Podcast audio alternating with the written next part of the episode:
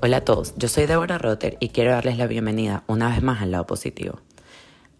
Hace un tiempo me apareció en TikTok una entrevista que le hacían a Camilo, el cantante, en el que él hablaba de cuál era su lenguaje de amor y cuál era el de su esposa. La verdad yo nunca había escuchado hablar de este concepto y me llamó muchísimo la atención. Y bueno, como ya me conocen, me puse a investigar sobre esto y, mm, y la verdad es que me, me pareció divertidísimo este concepto creado por el doctor Gary Chapman, un pastor y consejero matrimonial. Pero algo que también me resultó súper curioso es que, o sea, después de leer y aprender de los diferentes eh, tipos de love languages, que son cinco, yo tenía muy claro en mi cabeza, o bueno, yo creía que tenía muy claro en mi cabeza cuál era mi orden. Y ah, no solo el mío, sino el de mi esposo y familiares. Imagínense entonces mi sorpresa cuando decido finalmente hacer el quiz y no dejarme llevar solo por lo que yo creía. Em, hago el quiz y me di cuenta que no, que el orden que yo creía no fue el orden que me salió. Lo que yo pensé que sería el primero terminó siendo el tercero y me pasó así con todas las otras personas. Y me dejó pensando en cuántas veces nos decimos cosas que realmente no son verdad o la importancia de redescubrirnos constantemente porque nosotros vamos cambiando y tal vez nuestras necesidades también van cambiando. De igual manera que mi lenguaje de amor hacia mi esposo puede ser totalmente diferente hacia mis hijos o hacia mis amigos o hacia mis padres. Entonces, bueno, eh, este es un tema súper divertido e interesante y tengo el placer de hablar con Elsa Hines, quien es psicoterapeuta que trabaja con personas individuales, parejas y también hace consultoría corporativa. En su terapia, Elsa guía a sus clientes a entender sus patrones de comportamiento y el origen de los mismos para, con esta nueva perspectiva, impulsar el cambio. Su experiencia clínica y conocimiento académico sobre el comportamiento humano es el factor diferenciador que Elsa ofrece a sus clientes para que puedan alcanzar de una forma tangible el resultado que desean. Para más información la pueden seguir en su cuenta de Instagram arroba o en su página web elsaheinztherapygroup.com. De todas maneras, toda la información, como siempre, está en la bio del episodio. Espero que lo disfruten tanto como yo y los invito a que ustedes también hagan su quiz para conocer su lenguaje del amor.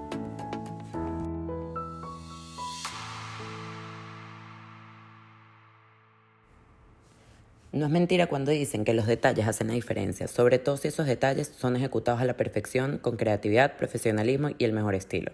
Por eso quiero hablarles de Artbeat Designs, estudio boutique en Miami que se especializa en el diseño personalizado de obsequios, eventos, mesas de postres, diseño gráfico y todo lo que puedas imaginar. Sus dueños te ayudan a aterrizar ideas y llevar a la realidad eso que tanto sueñas de forma cercana, amigable y te garantizo que sus ideas te dejarán asombrado. Para mayor información puedes encontrarlas en Instagram como arroba artbeatdesigns. Hola Elsa, gracias por acompañarme hoy. Hola Débora, mil gracias por la invitación, estoy feliz de estar por acá. Yo también súper feliz y el tema me fascina, me parece divertidísimo, me parece interesantísimo. Estoy súper emocionada y además te estaba contando que es muy cómico porque, bueno, yo ya lo he dicho además que yo soy fan de TikTok, es mi, mi guilty pleasure, lo tengo que admitir, o sea, me tengo que poner tipo time limit porque puedo estar horas. Si no, si no me controlo, puedo estar horas. Y en un video de TikTok me salió Camilo, el cantante colombiano. El mejor, el, mejor. Sí, en una entrevista hablando de los love languages, que es el tema de hoy, y yo sinceramente nunca lo había escuchado. ¿Y, cuál dijo que era su love language? No me acuerdo ni, no? me acuerdo ah, ni siquiera. No me acuerdo, lo voy a buscar, tal vez lo comparto, y, o sea, y te lo comparto. Pero mm, me pareció interesantísimo y en verdad yo soy súper curiosa, así como que veo algo que me gusta y empiezo a leerlo y, y tal. Y, mm, y empecé a leerlo y me encantó y le he hecho y todo broma a mi esposo como que, bueno, acuérdate que mi love language no es ese, ¿sabes? Cosas así. Entonces ya se ha convertido y todo como un chiste medio verdad en mi casa. Sí, es un concepto súper útil porque es como muy fácil de entender y tangible, pero debo decir que en terapia a veces eh, trae un poco de problemas y después te voy a contar un poquito más al respecto porque es, o sea, es simple y también puede ser muy complejo. Vi que hablaste eso en tu Instagram y quiero tocarlo tal cual porque lo escuché y estoy demasiado de acuerdo. Este, entonces, bueno, vamos a hablar de los idiomas, de los lenguajes del amor, love languages, pero antes siempre me gusta que, que mis invitados cuenten un poco su historia, cómo llegaron a dedicarse a esto, interesarse en, en tu caso en la psicología y en, en Family Therapist, ¿no? Buenísimo. Sí, te cuento. Bueno, como, como dije, yo soy Elsa Hines y soy psicoterapeuta. Entonces, eso implica que paso mis días trabajando con parejas o también individuos, o sea, el self, y también hago consultoría corporativa, pero ajá, llegar a decir esto no fue para nada este, un proceso fácil, de hecho el camino no fue directo, pero cada partecita eh, fue súper importante en que llegara exactamente al sitio donde quería estar. Entonces, bueno, yo soy venezolana, crecí en Venezuela, luego me mudé a Estados Unidos y este, estudié finanzas, pero en una universidad donde tomé varias electivas en psicología y ya cuando tenía mi trabajo alineado en Nueva York dije, ups, creo que me equivoqué de carrera.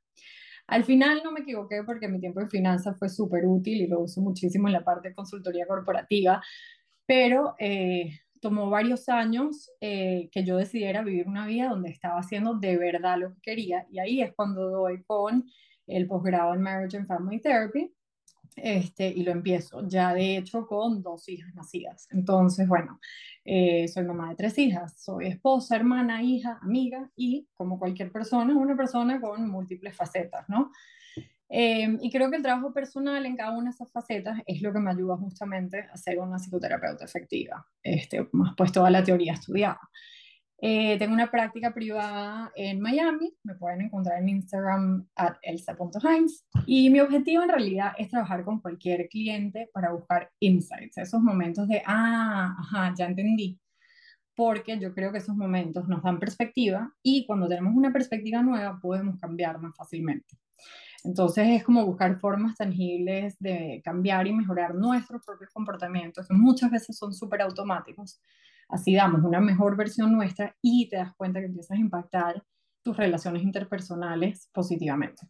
Entonces, bueno, el proceso de venir a terapia sí, por lo general empieza y se inspira por un tema emocional, ya sea tristeza, dolor, rabia, resentimiento, pero mi idea es complementarlo con pensamiento, con estrategia, y así es exactamente como yo veo que es la perspectiva del acompañamiento de la lógica con la parte emocional lo que hace que los cinco lenguajes del amor sean súper valiosos, pero ese acompañamiento es súper importante. Sí, bueno, yo, yo lo he hablado, mm, tengo varias cosas que decir, pero, pero primero, eh, yo lo he hablado en, en, otras oportunidades que hay cosas que no podemos hacer solos. O sea, que, que por más que tú, porque además una cosa es que te sepas la teoría y otra cosa es que realmente lo puedes aplicar. Hay veces que no te sabes hacer las preguntas adecuadas para poder avanzar y justamente necesitas de, de, esa persona o sea, en tu caso, obviamente, terapeuta que, que te acompañe y que te guíe. O sea, y no que te guíe diciéndote qué hacer, pero que te haga las preguntas necesarias para poder decidir qué hacer. Totalmente. Eso por un lado. Y por otro lado, me fascina cuando escucho historias y cuando conozco a personas, tal vez porque yo me puedo identificar de personas que se reinventan. Porque no es fácil. No, para em, nada. Y se requiere mucha valentía y de, y de muchos factores para cambiar, ¿sabes? Como que ya estudiaste finanzas, ya tenías un trabajo en finanzas, ¿por qué revolver eso que ya, ¿sabes? Que ya lo tienes establecido. Me encanta. Entonces, al final esto tiene muchísimo que ver y lo vamos a ver con esfuerzos útiles, o sea, cosas que, que tú dices, bueno, me puedo quedar cómodo, entre comillas, haciendo lo que ya sé hacer, pero que no me satisface, o como tú dices, revuelvo todo y bueno, ahí me, me pongo a hacer las cosas que más a largo plazo me van a dejar exactamente donde quiero estar.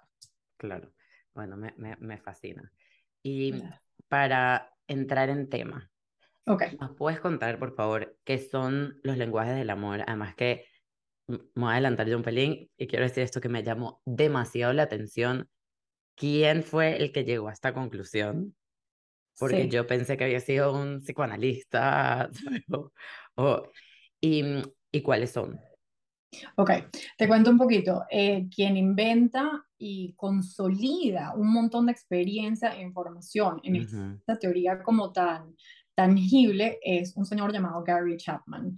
Eh, él trabajaba mucho con parejas y se dio cuenta que había una forma, eh, no sé si fácil, porque de nuevo es fácil y es complejo, pero una forma de entender las dinámicas eh, interpersonales y lo hace de esta manera. O sea, ¿cómo haces para que el amor dure a largo plazo? Pero te voy a contar entonces un poquito de que Es súper curioso, pero cuando yo trabajo con parejas, el 93% de las parejas a las que yo veo me dicen que tienen problemas de comunicación. Entonces, la comunicación está en el centro de toda relación humana y también quienes somos individualmente influye mucho lo que oímos, lo que decimos o lo que callamos, que también es igual de importante. Y por eso, esto es uno de los temas que me especializo en la comunicación. Eh, los humanos tenemos la necesidad de sentirnos queridos, deseados, de pertenecer, y la comunicación influye en sentir estas cosas. Los cinco lenguajes del amor, en mi opinión, se trata de la comunicación a largo plazo entre las parejas. Entonces, este feeling de estar enamorado o in love, este, que sea muy naturalmente, en promedio dura máximo, eh, dura en promedio dos años porque eventualmente la atención se difumina, se comparte, entra a la rutina. Entonces, el love language, los cinco lenguajes del amor, se trata de cómo llenar el love tank, el tanquecito del amor. Porque no es nada más un sentimiento, requiere esfuerzo, requiere escogencia, es decir, como que cómo hago algo útil mismo cuando de repente no me sale, ¿no? Porque si en una relación nos, nos enfrascamos con el, bueno, esto es quien soy yo y es lo que hay, pues entonces eh, a largo plazo de repente te vas a encontrar en una relación donde una o dos de las personas no están satisfechas. Pero bueno, ¿cuáles son los cinco lenguajes del amor, no? El primero es las palabras de afirmación, básicamente los cumplidos, pero vienen de distintas formas, ¿no? Hay eh, una de las formas que se expresan las palabras de afirmación es con palabras de aliento. Esto es el apoyo, básicamente. Entonces, es así como te sientes entendido, te sientes que le importas a la otra persona, te sientes acompañado, el que alguien pueda venir a decirte cómo te ayudo. Nótese, y eso es súper importante, que no se trata de solucionarle los problemas a la otra persona, ni tampoco de dar consejos. Más bien, casi contradictorio con su título, que es Palabras de Aliento, yo siento que es más sobre escuchar. Me puedo sentar aquí y escucharte y entenderte y decirte, yo estoy seguro que lo vas a poder lograr sin tratar de solucionarte las cosas. Esa es una versión. Luego están, por ejemplo, las palabras amables. Y eh, esto tiene que ver con la manera en la que hablamos. Es más sobre el tono. Y entonces esto es súper interesante porque los humanos solemos interpretar más los mensajes basados en el tono que en las palabras. Y por ejemplo, el mejor ejemplo es el sarcasmo. Si yo te digo, ay, sí, eres lo máximo, pero con un tono así, tú vas a pensar, esto no es genuino, ¿no? Entonces el tono es súper importante. Eh, y luego están las palabras de humildad, que es un concepto que se trata de decir somos iguales, que muchas veces no lo somos, por ejemplo en las parejas hay hombre-mujer, con los hermanos hay uno mayor o menor, con los coworkers de repente uno es el jefe y el otro no, pero al final somos todos humanos y estamos diciendo tienes valor y eso te hace igual de cierta manera. Entonces, parte de la parte clave de las palabras de humildad es el no exigir lo cual no significa que no puedes comunicar tus necesidades, pero las dices como un deseo o una petición, mira, me gustaría que por favor me ayudes con esto. Y ahí estás dando la opción, la opción de que la otra persona decida en vez de exigir. Y esto es lo que lo hace igual, porque tienen la opción de decidir hacerlo o no. Este, pues la realidad es que si tú tratas a alguien eh, como un yo te mando, aquí digo que se hace yo, desaparece la posibilidad de la intimidad a largo plazo.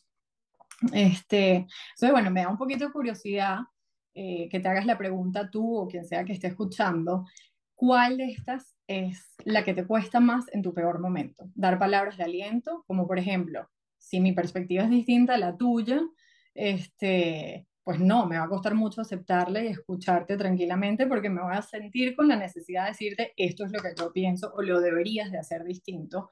O, por ejemplo, tu tono deja de ser amable cuando te frustras, empiezas a gritar o empiezas a, ¿sabes? Em, no sé, hacer gestos con la cara o las palabras de humildad. A la hora de la chiquita, aquí yo amenazo porque mando yo. Entonces, eh, no sé, me parece siempre interesante que las personas exploren cuál es la que más les cuesta en el momento más difícil. Y eso es algo que trabajamos todo el tiempo en terapia, que es cómo nos familiarizamos con nuestra reactividad, este, identificando qué nos dispara para luego trabajar cómo prevenirlo.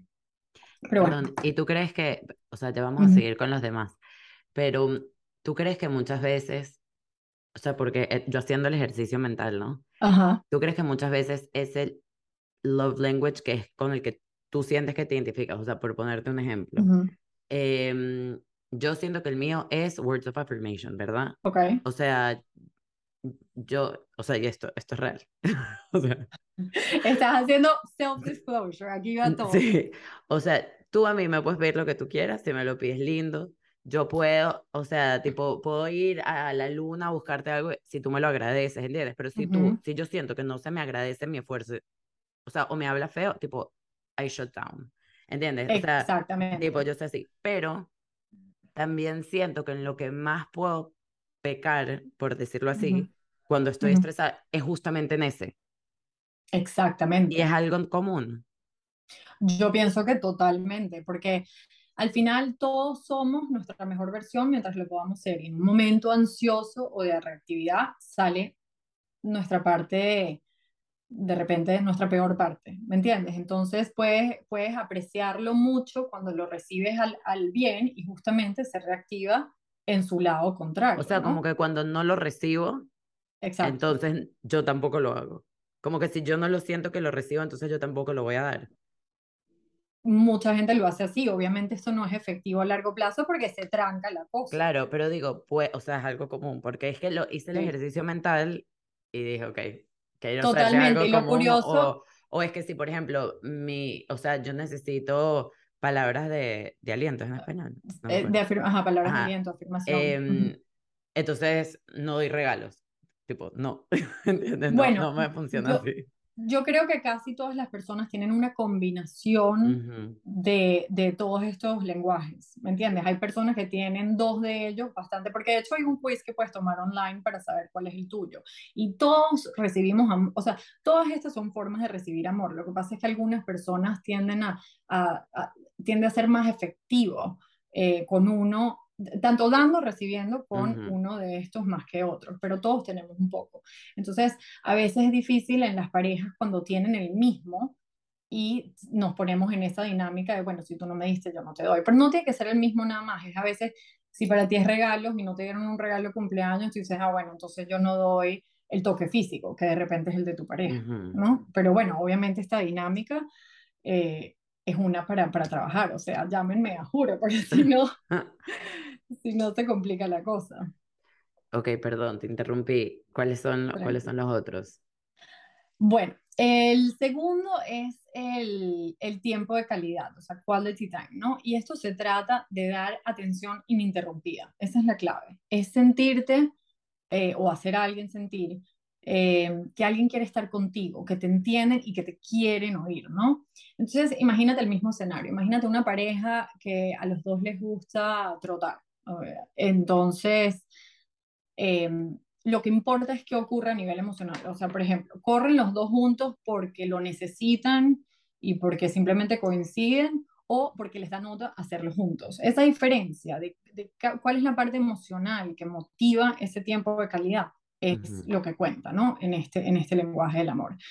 Em, pero bueno, viene, viene tanto en conversaciones como en actividades de calidad. Entonces, las conversaciones se van a tratar de compartir experiencias, pensamientos, sentimientos. Pero ojo, esto implica ir más allá de la rutina del día a día. Ay, ¿qué tal tu día? Bien, ok. este, ¿sabes? De verdad, es como que requiere un nivel de intención y de energía. Eh, oír a una persona, no interrumpir y demostrar ese interés, ¿no? Al igual que también requiere energía ser vulnerable y de verdad contarle a alguien lo que estás sintiendo. Esas son las conversaciones de calidad. Em, y la diferencia entre esto y las palabras de afirmación es que las palabras de afirmación se trata más sobre lo que dices versus, eh, em, o sea, lo que dices o lo que oyes, eh, perdón, lo que dices, y esto es más sobre lo que oyes. Em, que te hagan sentir que están conectados. Y las actividades de calidad son las que te repotencian, mismo cuando son un esfuerzo. Entonces ponte que de repente cuando tenías un novio, estabas saliendo con quien hoy en día es tu esposo, salían a bailar todo el tiempo. Ahora hoy en día tienen dos hijos, el trabajo, están cansados y no lo hacen nunca. De repente es decir un viernes en la noche, vamos a salir a bailar, sería un esfuerzo porque sabes que vas a estar cansado, pero de todas formas esa actividad te va a reconectar, a repotenciar. Em, entonces, a veces implica que te acompañen a hacer algo que no necesariamente le gusta al otro, pero eso tiene un valor. Y siento que, y bueno, obviamente tú, tú tienes a, a, a, clientes, a pacientes, ¿cómo se dice? ¿Pacientes? Por lo general digo clientes. A clientes, ok. Tienes a clientes que, que van y, y, me puedes decir mejor, ¿no? Pero creo que el tema por lo menos del celular, de cuando llegas en la noche y una de las dos personas quiere hablar y la persona está en el celular, o sea, nada más el decir, tipo, ok, quiero hablar contigo, voy a poner mi celular a un lado y te voy a prestar atención a ti. Incluso no tiene que ser con, la, con, con, tu pareja, también puede ser incluso con, lo, con tus hijos. Totalmente. Esa, eso, ese momento en que llegas, ponte de las actividades del colegio, no sé qué, y dices, ok, cuéntame qué hiciste, y pones el celular y no pasa nada si no trabajas una hora. Eso, o sea, siento que son también esas pequeñas cosas que que pueden hacer una gran diferencia, sobre todo si para ti es tan importante el tiempo de calidad. Totalmente, es la recibir o dar la atención ininterrumpida, donde estás básicamente comunicando, tú eres una prioridad. El tiempo que estamos pasando juntos o la conversación que estamos teniendo es una prioridad. Y así es como te sientes que perteneces, que te quieren, eh, deseado, pues, por decir así. Sí. Este, bueno, la tercera, y esta es un poquito controversial porque a la gente muchas veces no le gusta admitir eh, que su, su lenguaje del amor es el de los regalos, ¿no? Pero la realidad es que no tiene nada que ver con el valor, sino con el pensar en alguien y el ejecutar. La ejecución es súper importante. Ya sea que el regalo es comprado, encontrado o que te lo hacen. Este, de hecho, los hechos son muy cuchos, por eso todas las mamás nos derretimos en Mother's Day con los dibujitos que traen los niños del colegio y eso. Por eso digo que no tiene nada que ver con el valor. Pero el tema de los regalos es que son símbolos y que son visuales, ¿ok?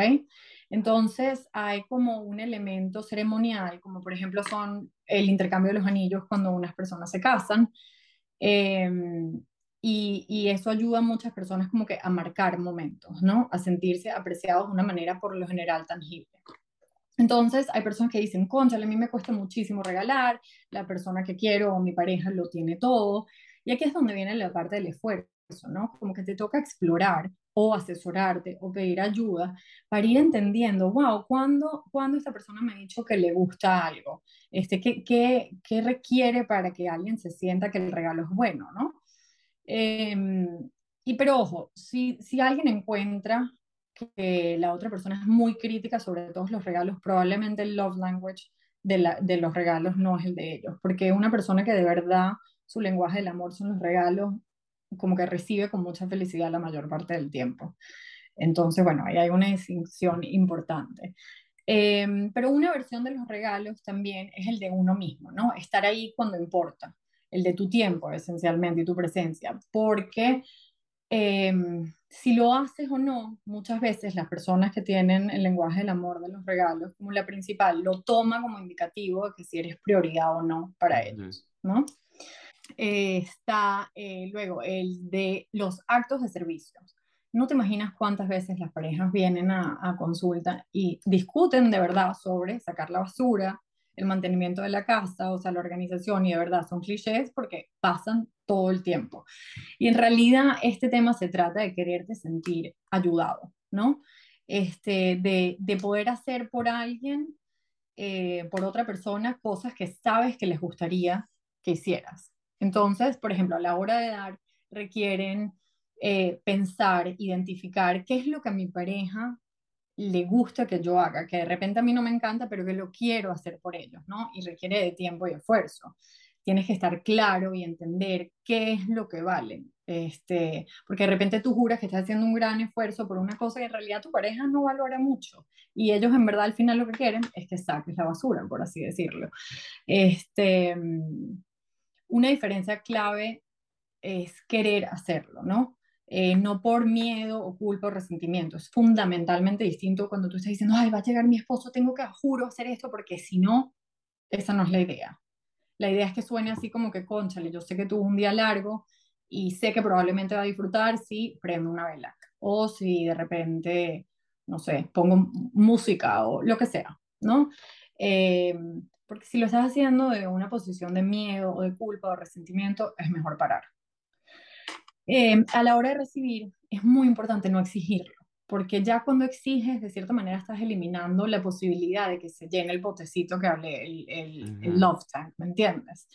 Em, pero bueno, este de los actos de servicio es bien complicado porque muchas veces está, eh, em, o sea, hay un elemento de em, las expectativas de cómo creciste tú, de tu pasado, qué tiene que ser un hombre, qué tiene que ser una mujer, cómo es un buen jefe, cómo es un buen empleado. Entonces a veces toca readaptar las preconcepciones de cómo crecimos a la realidad de nuestra relación, ¿no? Em, y por último está el toque físico, eh, que tiene muchas formas distintas, están los abrazos, los besos, darse las manos, mismo el sexo entre las parejas, y es muy personal, pero es indispensable. Piensa en que lo primero que te dicen cuando nace un bebé es que hagas skin to skin, ¿no?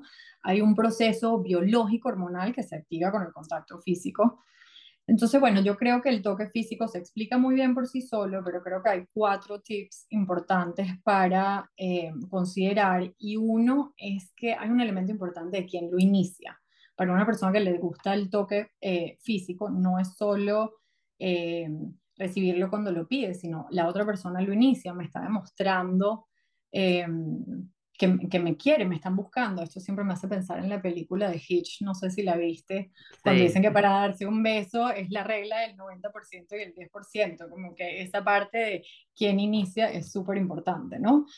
Em, para las personas que tienen el toque físico como su lenguaje del amor, también ser rechazado físicamente puede doler muchísimo. Obviamente a nadie le gusta ser rechazado, pero si ese es tu, tu love language principal y alguien te rechaza físicamente, puede doler más.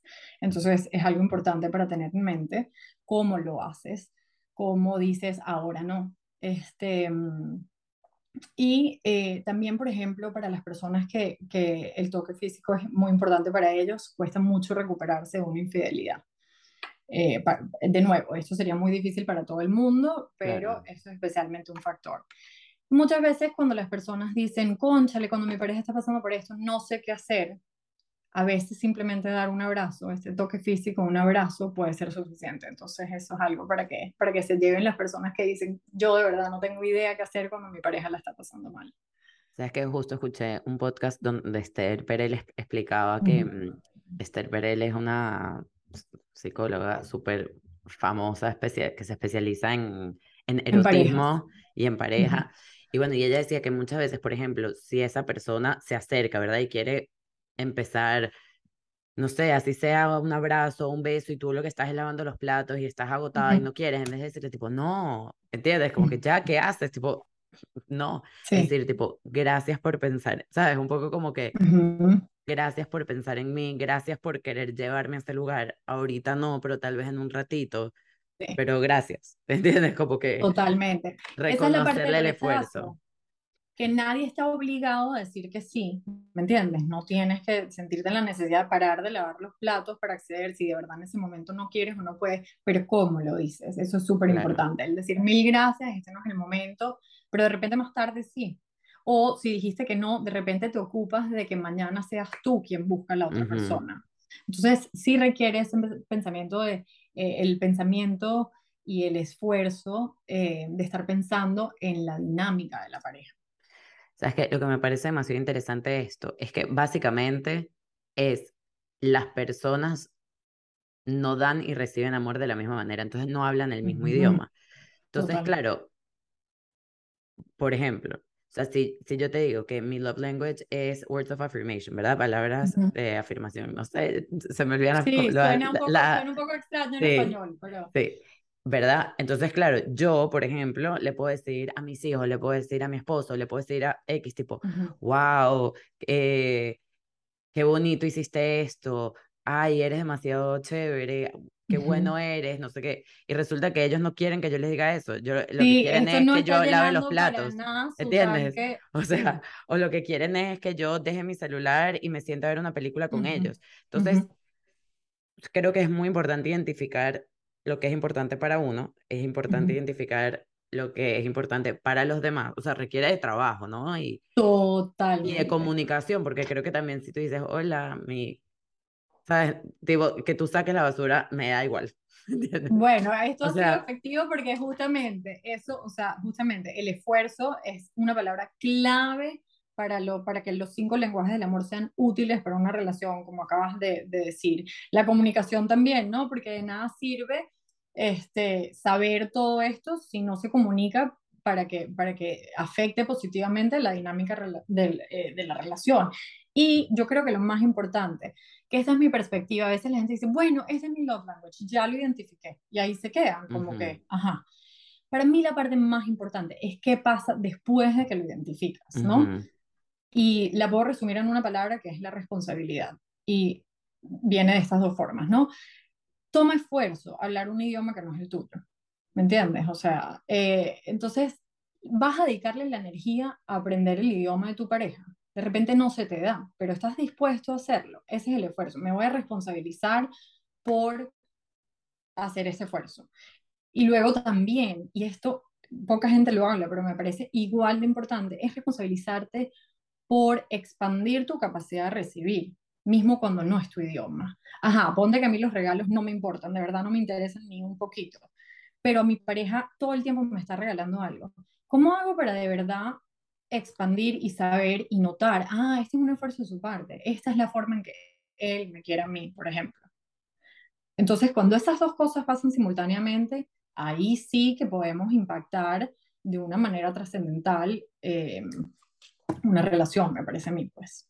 Claro, es verdad, es muy importante esto que acabas de decir, como o sea, si, si para mi pareja es eh, act of service y yo lo que veo es que está cocinando algo y a mí en verdad lo que me da fastidio que cocine porque huele mal la casa.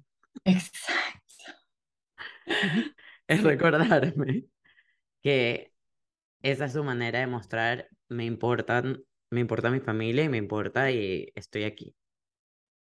Totalmente, sí, eso me parece un trabajo importante, como que no solo aprender a dar en un idioma que de repente no es el tuyo, pero también aprender a recibir en un idioma, o sea, en un lenguaje eh, que tampoco sea el tuyo. Ok, y más allá de tomar este quiz que mencionaste online, ¿cómo podemos, o sea, hay como algún ejercicio o algo que podemos hacer para aprender a identificar el nuestro y poder ver, porque a lo mejor en, en por decir en tu pareja es más fácil, ¿entiendes? Pero con gente en el trabajo o con niños que tal vez, ¿sabes? No vas a tener la conversación de, ok, de estos cinco, dime. ¿sabes? A tu jefe, mira, por favor, necesito que me aclares. Exacto. ¿Hay alguna este, manera que podamos identificarlos?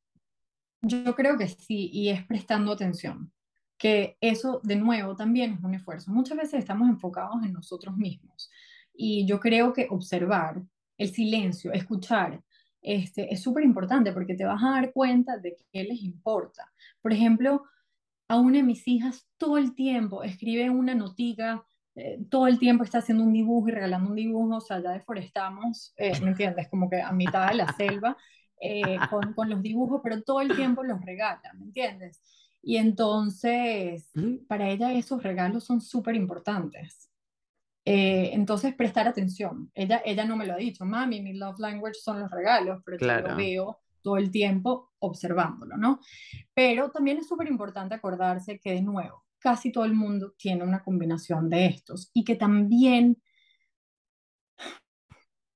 evoluciona, ¿no? ¿A qué, a qué le vas a dar importancia? ¿Qué, ¿Qué se siente como amor y apoyo en un momento específico en tu vida, ¿no? De repente, si uno está colapsado, el de Acts of Service puede ser súper útil. Cuando alguien viene y te dice, ¿sabes qué? No te preocupes, yo te puedo ayudar con esto. Es como que, wow, sí, te encanta que te den un regalo de cumpleaños, pero esto tiene muchísimo valor en este momento, ¿no? Entonces, bueno, mantener en mente que todo el mundo tiene una combinación de estos y observar. También simplemente dar tu mejor versión es este, una forma fácil de, de resumirlo, pues ponerle esfuerzo a la relación. Y algo que, una pregunta que se me acaba de ocurrir, puede ser que cambie dependiendo de la persona con la que estés. O sea, puede ser que yo espere de mis hijos, o sea, como que quiero que mis hijos me amen de una manera, por o sea, mm, o me aprecien, pues, de una manera, pero quiero que mis amigos de otra manera, y quiero que mis colegas de otra manera. sí, eso pasa muchísimo dependiendo de, de, de quién eres, cuál es tu pasado, cómo conceptualizas tú eh, las relaciones, ¿me entiendes? De repente, si tú vienes de una casa eh, donde habían unos, unos gender roles muy particulares, la mujer hacía esto y el hombre hacía esto, puede ser que eh, de repente el hombre espera muchos acts of service de parte de su mujer, ¿no? Más vale que cocinen, que hagan esto, que hagan lo otro.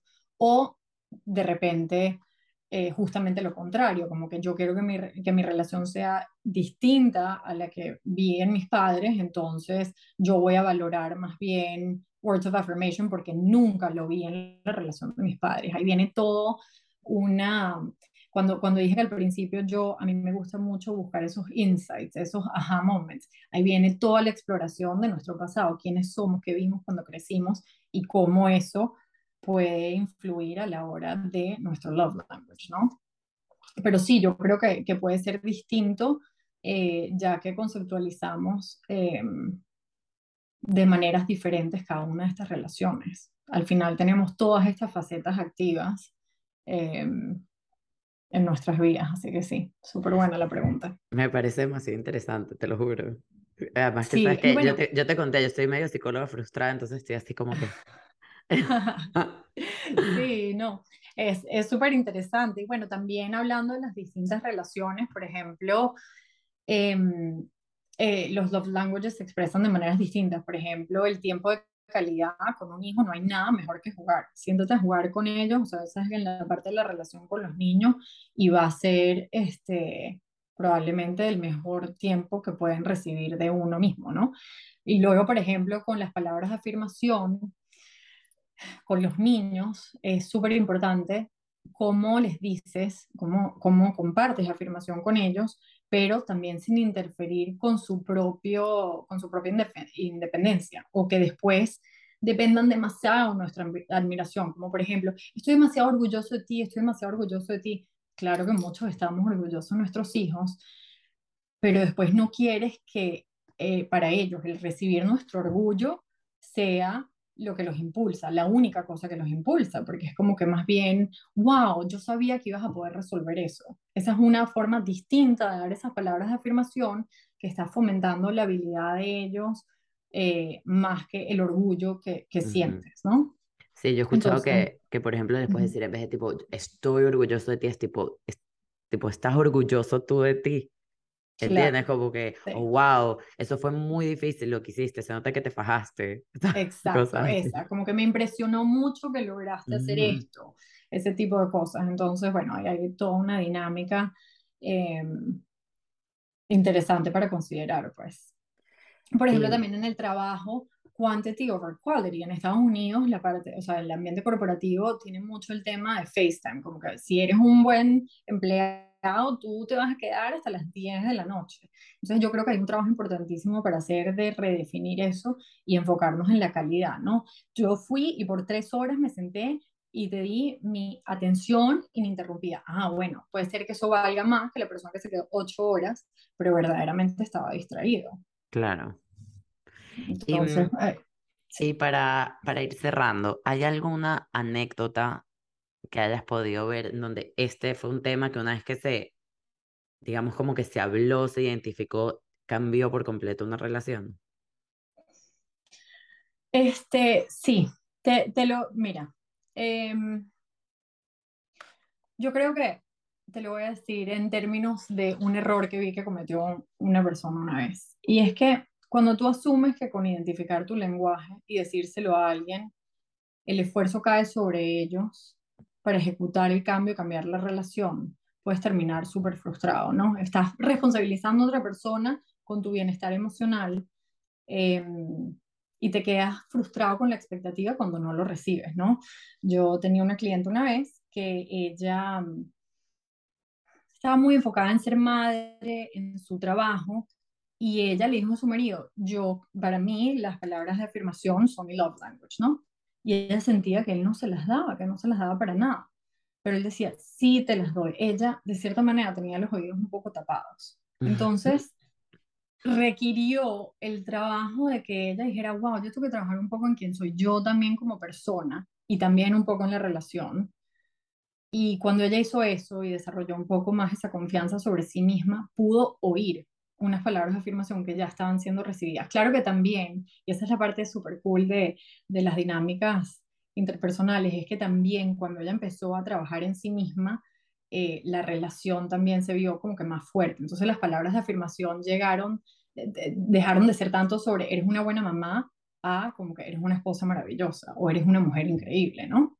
Claro. Entonces, eh, y esta es una pareja con la que trabajé con ellos juntos y también con ella individualmente.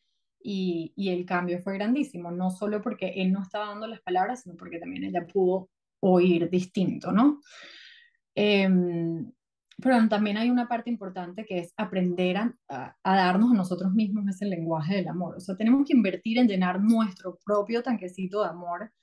Y eh, suena un poco cursi, pero aunque no lo creas, cuando lo haces, se convierte un poquito más posible que recibas mejor el amor de otra persona, ¿sabes? Sí, bueno, justo vi en TikTok que, que decían que había un sexto eh, lenguaje amor, que era ese, como que el, el amor propio. Totalmente. Y, y, bueno, nada, están ahí que sí, ¿no? Pero me... Bueno, pero... yo creo que, mira, la mayoría de nosotros tenemos vidas llenas de cambio y estamos evolucionando. Y esto requiere como que poder cambiar y adaptar nuestra perspectiva, nuestras prioridades, este, siendo estratégico, como que cómo gasto yo mi energía. Y el lado positivo es que esta claridad yo creo que impacta nuestra habilidad de comunicarnos efectivamente, sea cual sea el lenguaje del amor. Entonces, por ejemplo, cuando yo vivía en Nueva York eh, y era novia de quien hoy en día es mi esposo, él todo el tiempo, de regreso del trabajo, me traía unas flores. Este, y hoy en día, ocho años después de que vivimos en Miami, tenemos hijos, las flores no llegan tanto. ¿Me hacen falta? Sí, me encantan. Pero la realidad es que la energía que él me dedica, eh, hoy en día cuando, por ejemplo, acuesta a las niñas mientras yo tengo sesiones en, en, la noche o cuando me dio las palabras de afirmación para atreverme a hacer mi posgrado y cambiar de carrera, tuve de cierta manera que readaptar y redefinir este, cuál es ese lenguaje del amor. Así que bueno, yo sí creo que es un concepto que evoluciona y que comunicado apropiadamente puede ser súper valioso. Ay, Elsa, mil, mil gracias por esta conversación y por, y por todo lo que, lo que compartiste. En verdad, un millón de gracias por estar aquí. A ti, mil gracias por la invitación. Me encantó hablar de este tema.